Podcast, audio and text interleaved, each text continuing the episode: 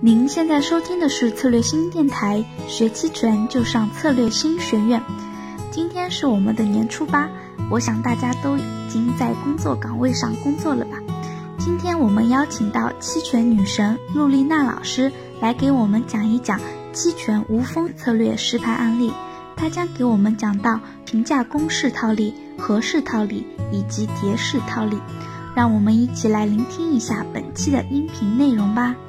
好，那下面我们来看，呃，最后的两个策略。最后两个策略是最简单的。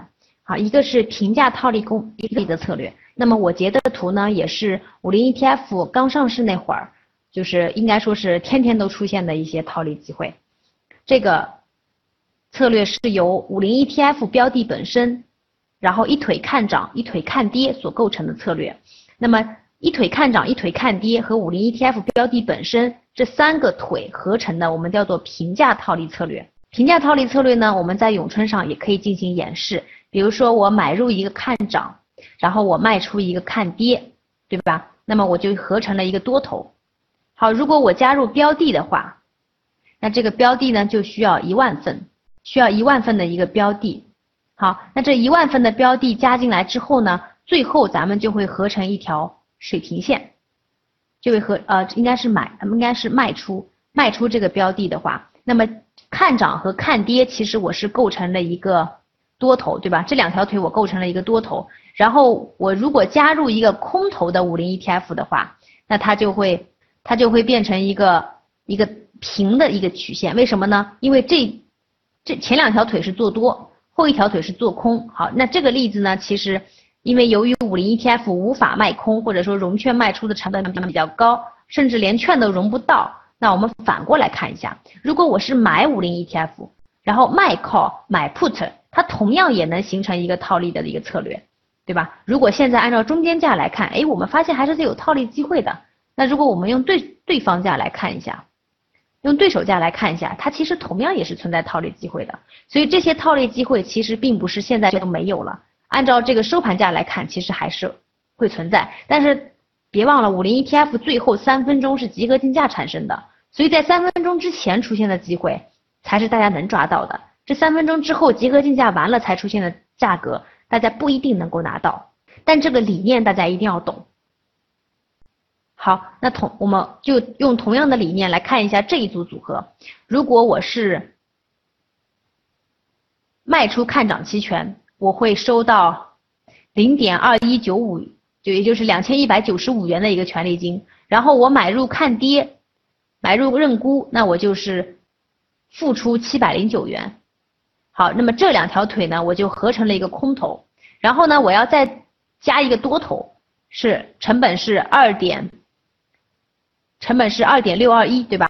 那么这个合成的这个价格是多少呢？合成的价格是零点二一，零点二一九五。减去零点零七零九，然后再加上执行价，执行价是两块五毛五，也就是 C 减 P 加 K，C 是 call，P 是 put，K 就是 strike，就是执行价。这个口诀大家记一下，C 减 P 加 K 就是合成的这个标的价格，合成出来是二点六九八六。合成的是一个空头，也就是说我合点六九八六的空头，而这个多头呢只需要二点六二一，这是我的成交价，二点六二一，二点六九八六，我成交完了之后，等于说我卖出了一个二点六九八六的五零 ETF，而我买入五零 ETF 只需要花二点六二一。好，那我用精确的公式计算完，我扣掉手续费，对吧？扣掉这个现货手续费和期权手续费。甚至我会考虑一个贴现的一个成分在里面，全部计算完，我是赚四百八十四点八元，成本是三万两千八百九十五元。那么到期我假设这个期权，啊这一组组合到期才回归的话，它的年化收益率有百分之三十四。但是不要忘了，像这种组合一般一会儿就到期，一会儿就回归了，比如说第二天就回归，或者是上午做进去，下午就回归了，所以它的单笔收益率的年化是非常高的。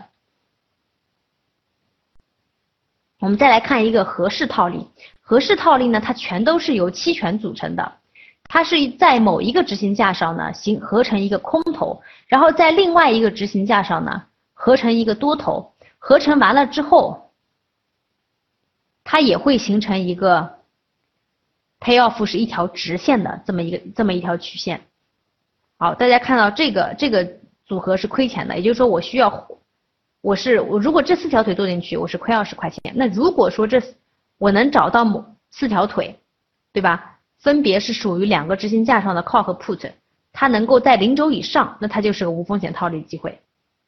比如说这一组，我执行价是两块五，我合成执行价是两块五的一个多头，那看涨期权的价格是零点四六七五，成交价零点四六七五，然后我是买入看涨，对吧？然后看跌是零点二零一八。好，这个多头合成出来就是通过买买看涨卖看跌合成出来的价格是二点七六五七，然后空头合成出来就是卖 call 买 put 在另一个执行价上合成出来的一个空头，它的价格是二点八四七幺，那么合成出来的空头贵，合成出来的多头便宜，精确计算减去手续费之后是五百七十七元，然后成本卖出的两个要收权要收保证金，对吧？我把保证金算进去。然后买入的两个呢，权利金要支出，但是卖出的两个呢，我又能收到权利金。好，所以权利金的净收支全部算完之后，成本是一万九千三百九十八元。那么整个年年化年化收益是六点七，是指到期回归我能赚六点七。那如果到期之前回归，那我的收益就更高了。好，然后我再我们再来讲一个是蝶式套利，这个蝶式套利其实之前讲过了，对吧？那这边我们就看一个实际案例好了。两块钱，呃两呃两手乘以零点五六七，中间这条腿对吧？这是收入的权利金，减去零点五二三七，减去呃我们看成交价，减去零点五零三三，减去零点五五四五，那么它是赚七百六十八元，然后成本是两万八千九百零一元，那么到期只有百分之十三。其实大家都会发现我的委托价都会比成交价要好一点，因为我的策略都是打单的，这种套利机会呢，你不去打单。你根本就别想成交，因为很多人都会去，最后都会去做这种这种策略。所以我的卖出价，我的委托价呢，一定会低于我的，一般都会低于我的成交价，因为速度比较快，所以不太会有过多的滑点。然后我的买入的委托价也都会高于我的成交价，对吧？就会看到这么一个这么一个特点。其实我的委托价是相对来说是比较高的，但是。呃，有的时候也会有滑点，比如说这个五千五百四十八，最后成交在五千五百四十五。只好了三个点，那基本上应该是是有滑点存在的。但就算有滑点存在，那我这一笔还是赚钱的。所以在做套利的时候，你要扣掉手续费，扣掉可能产生的滑点，剩下还有机会的话，你就去做。好，那么今天呢，整个其实就是讲了四个套利策略，但这四个套利策略并不是完全无风险，我们只能说是低风险，然后呢需要进行对冲的。和另外三个无风险的一个套利策略，当然这个无风险是建立在你不会爆仓，具有一定的资金管理管理能力上的。因为严格来讲是没有任何无风险套利策略的，因为无风险套利套利它是会被拉开的，拉开之后你资金管理的不得当的话，你同样会会被砍仓，会遇到止损。所以再好的无风险套利机会，你也要学会仓位管理、资金管理。比如说套利机会是百分之十的时候，你做一点；到百分之二十的时候，你加一点仓；到百分之三十的时候，你还可以加仓。但是如果到百分之十的时候，你就把钱用完了，那么拉开到百分之三十，你那个产品肯定也已经清盘了。所以资金管理是不管对于任何一种策略，你都得做的一件事情。好，那今天我们整个呃策专题策略专题一呢就讲到这边。今天讲的整个策略是偏计算的，但是我相信也是入门最快的。如果我告诉大家说啊，未来行情会涨，大家去买看涨，那么未来行情会涨这个事儿就是比较难的一个事儿，你需要有不同的一些指标或者一些 CTA 的策略啊，或者一些啊一些技术指标去指导你说未来会看涨，但这种但这个胜率不是百分之百的，而今天我说的策略胜率是很高的，大家去做去执行，就可以去抓到这个机会。好，那今天的课程呢，我们就讲解到这边。接下来呢是提问环节，有十一次有十一次课程去讲策略，所以我每次呢都只是讲一部分。我觉得这种策略呢，尽量靠机器去计算，因为如果人工算的话，你肯定也算不过机器。最快的就是用机器去计算。一般这些套利空间，要看要看情况，像开那个两会的时候，出现了好几天的这个 PCP 套利机会，也就是平价套利机会，出现了很久。它这种它这种机会有的时候一天都在，有的时候又是转瞬即逝，所以你只要有一个有一个程序在监控的话，你就不怕失去这些机会。成本计算能否详细演示一下？这个可以。我们以我们以第二个策略为例吧。第二个策略，这是一个合适套利策略。合适套利策略最后一条腿是买入看涨，买入看涨我是付出四千六百七十五元，然后卖出看跌我是赚进两千零一百两千零一十八元，然后减去，也就是这边的减去。我们说 C 减 P 加 K 嘛，对吧？那么这边因为是反过来，我是合成一个多头，所以是负 C 加上 P 减去 K E 的负二 T，这是 expon 就是那个 E 的 E 的这个呃，大家大家的数学表达式吧，这个指数的这么一个指数指数的这么一个函数，对它这边是负的利率，我们取百分之三，然后乘以到期时间是剩下了零点四四一年。但是这一项有很多的人都不会把它算进去，我我这边可能算的比较细致，会把它算进去。但是这一项因为非常的小，几乎就是接近于一的，所以不算呢也没关系。那我们精确一点算呢，就把它算进去。零点四四一是代表到期还剩多少时间到期？零点四四一年到期。好，再加上这个另外一组，另外一组是。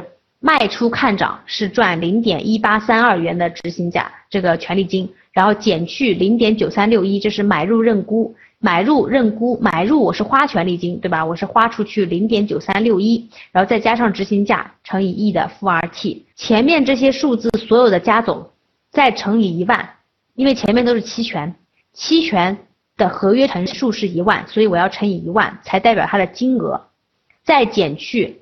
四条腿做进去，我要花费四乘以十元，但是卖出开仓我们知道是不需要收钱的，对吧？